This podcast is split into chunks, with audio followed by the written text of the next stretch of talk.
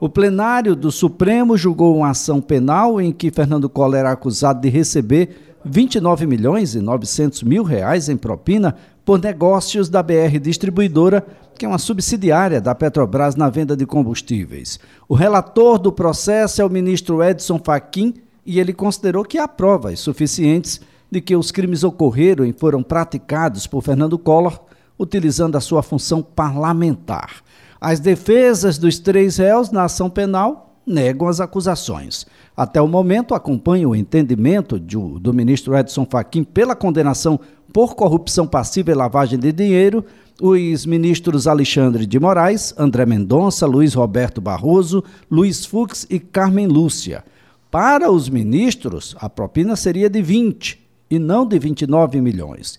Quatro ministros, Alexandre de Moraes, Luiz Roberto Barroso, o ministro Luiz Fux e também a ministra Carmen Lúcia acompanharam o voto do ministro Edson Fachin em relação à condenação pelo crime de organização criminosa. Neste ponto, o ministro André Mendonça considerou mais adequado enquadrar a conduta como associação criminosa, que é um crime diverso previsto no Código Penal. Já o ministro Nunes Marques votou pela absolvição dos três réus por considerar que não há provas suficientes para a condenação. Em nota, a defesa do ex-presidente e ex-senador Fernando Collor diz que reitera a sua convicção de que o ex-presidente da República não cometeu crime algum e tem plena confiança de que até a proclamação do resultado final essa convicção vai prevalecer. Olha, nós estamos na linha a partir de agora com economista e professor universitário, professor Lucas Sorgato, para aquela nossa conversa que acontece todas as sextas-feiras sobre economia, mas de um jeito que absolutamente todo mundo entende. Professor Lucas Sorgato, um bom dia. Bom dia, Elias. Bom dia, ouvintes. Bem, professor, a gente falou e esse ano falamos em muitas oportunidades sobre a política de preços para os combustíveis no Brasil. Como era antes, na época da presidente Dilma, e como é que ela mesma, né, naquele momento em que passou à frente da presidência da República, já em seu segundo mandato, modificou essa política. E agora a gente tem com o presidente Lula novas modificações, mas como é que a gente pode compreender? Qual é a política que estava, qual é a política que é proposta agora e implementada pelo novo governo, professor? Exatamente, Elias. Bom, vamos pensar aqui o que é que estava acontecendo, o que, que se propõe. Na verdade, até a proposta atual, ela ainda não está clara, né? E como que será feita. Ah, isso daí é um ponto que a gente também tem que é, olhar, que a gente tem que analisar, que a gente tem que pensar muito bem. Tá? Mas já é uma proposta que o governo disse em campanha que faria. Bom, vamos lá. Qual era a nossa proposta anterior, só para a gente poder se lembrar e saber, tá? Era uma política de preços que a gente chamava de PPI, né? Que era uma paridade de preços internacional. Então, o preço do combustível aqui no Brasil, ele sofria com duas situações. Situação número um, qualquer variação na nossa política e estrutura cambial. Se a relação dólar real, por exemplo, ficasse mais complicada, o preço do combustível poderia reduzir ou poderia aumentar. Nos últimos tempos, como a taxa de câmbio estava favorecendo o dólar, ou seja, a gente estava ficando com uma moeda nacional mais desvalorizada, toda vez que aumentava então essa relação de taxa de câmbio do dólar com o real, o combustível ficava mais caro.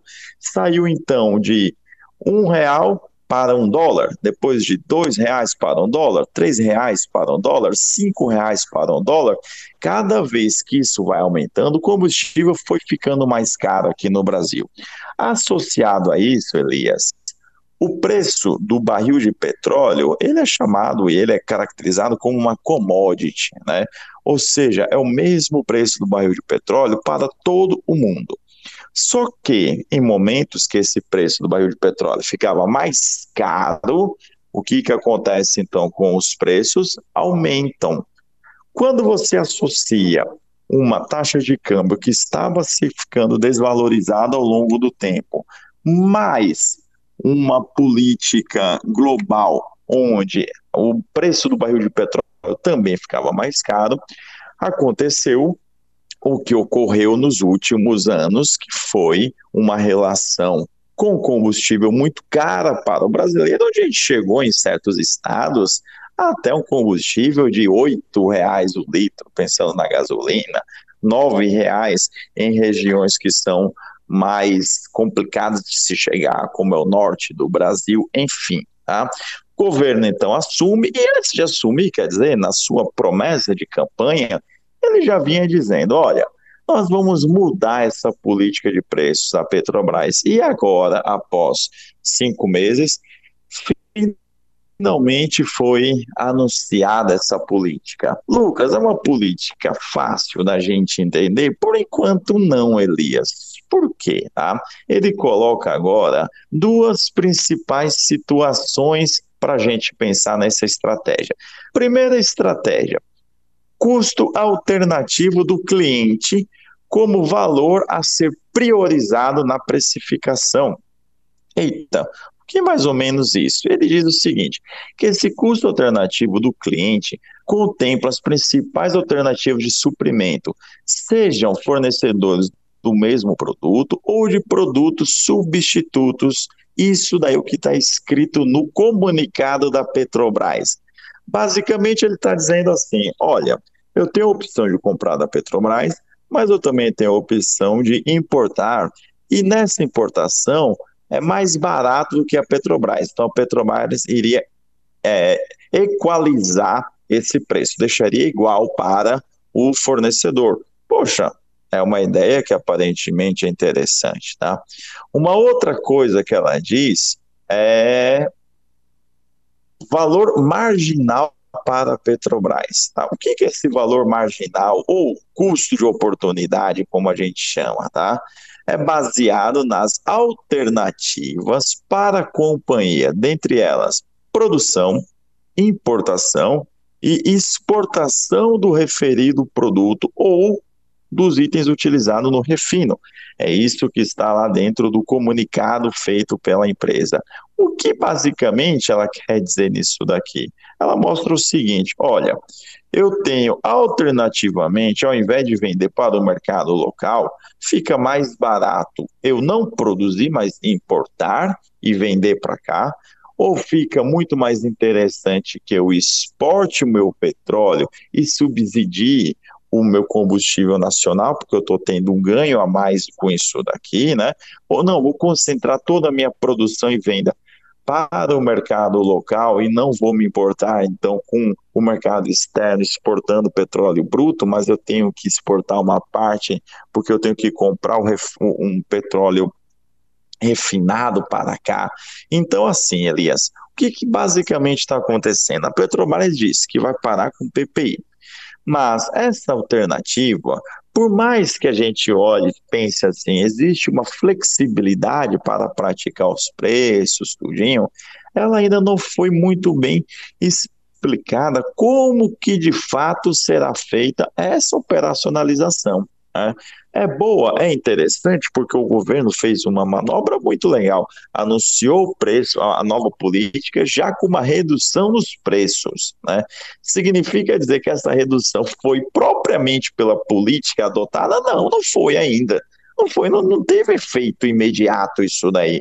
Né? Isso daí foi realmente uma construção de uma lógica de fato mais de política governamental do que política da própria empresa.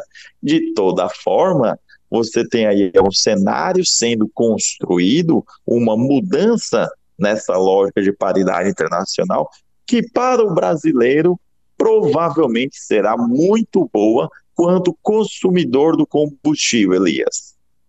Agora, o, o, preço, ele, ele tem na Petrobras inicialmente, inicialmente a sua composição. Que aí nós temos distribuidoras e temos postos de combustíveis que, no caso dos postos de combustíveis, há livre arbítrio para a que o preço seja colocado ao consumidor final. E aí, professor, não vamos falar em cartel, que são é uma palavra maldita, vamos falar em inconsciente coletivo. Todo mundo pensou num preço e, por coincidência, o preço foi igual.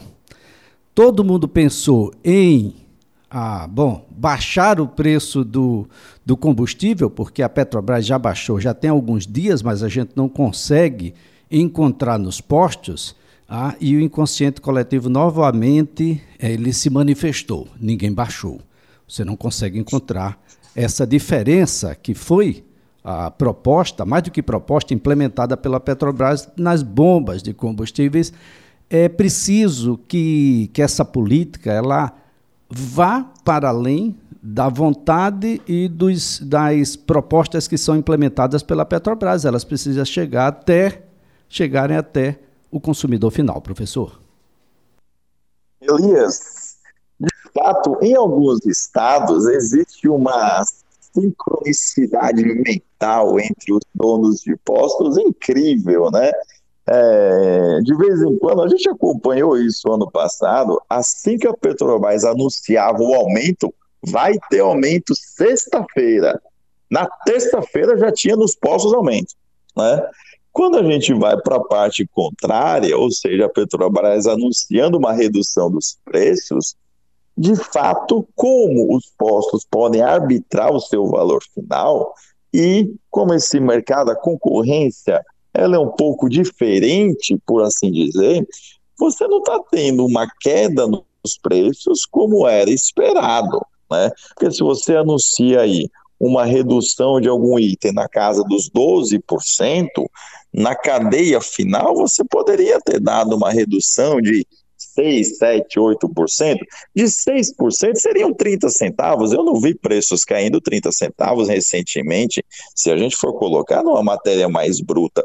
Enfim, o que, que acontece? Em regiões onde a concorrência ela é feita de uma maneira vamos dizer assim, mais normal, você já teve esse efeito da redução dos preços do combustível lá na ponta. Em outras localidades, onde você tem aí uma concorrência um pouco mais estranha, isso demora um pouco a chegar à ponta. Acredito que sim, vai chegar por um efeito de pressão é, do público, do consumidor. Agora, o montante que vai chegar também não sei. Não precisa, de fato, ser os mesmos 12% que você teve saindo lá da Petrobras. Né? Como eu falei, as empresas elas podem sim e devem arbitrar os seus preços, mas o consumidor ele deveria pegar essa concorrência, ir atrás, buscar o que é melhor, e cada empreendimento teria que se diferenciar de alguma forma para ter esse cliente. Seria o ideal. Quando é aumento, doutor, basta o anúncio, que segunda-feira vai aumentar aqui os postos de combustíveis. Hoje mesmo ainda eles conseguem implementar, mas na hora de baixar o preço do combustível, isso não se manifesta. Lembrar de que a Algás entrega o preço do metro cúbico ah, do GNV a R$ 3,30. GNV é vendido aqui a uma média de R$ 4,60. Um real e 30 centavos a mais, é praticamente 50%. Ah, tem agiota por aí que vai largar a profissão, botar posto de combustível, vender GNV, coisa nesse sentido, professor. Não dá para prosperar, porque isso não é só um problema para quem tem carro.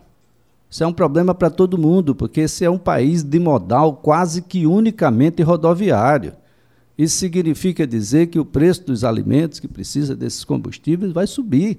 Com isso, sobe inflação, sobe tudo. É, é um, um, elemento extremamente relevante no composto macroeconômico. Isso não é só o, o tanque do meu carro. Nós estamos falando aí a, da cozinha da Dona Maria, do pequeno negócio do seu José. Nós estamos falando sobre tudo, professor. Exatamente isso. Infelizmente, pelo fato do nosso modal rodoviário ser o mais importante, isso daí afeta diretamente a nossa inflação, para mais ou para menos. Nesse caso daqui, a gente espera que o repasse seja feito para o consumidor e a inflação consiga dar uma arrefecida, ajudando toda a população nacional, Elias. Professor Lucas Sorgato, mais uma vez, muito obrigado pelas informações, a colaboração aqui prestada. Excelente final de semana, professor.